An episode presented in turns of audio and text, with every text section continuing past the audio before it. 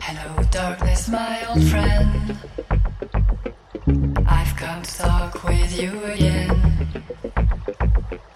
Because a vision softly creeping left its seeds while I was sleeping.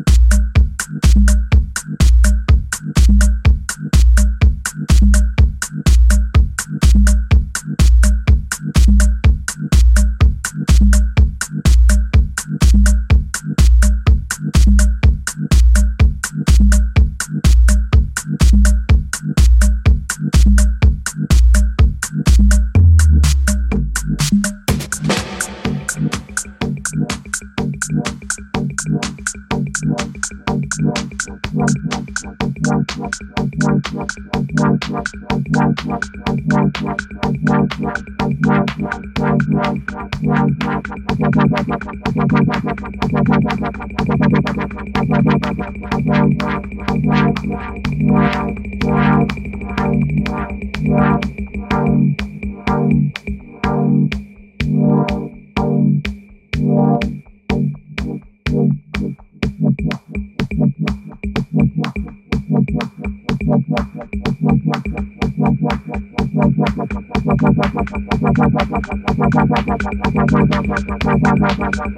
ババババババババババババ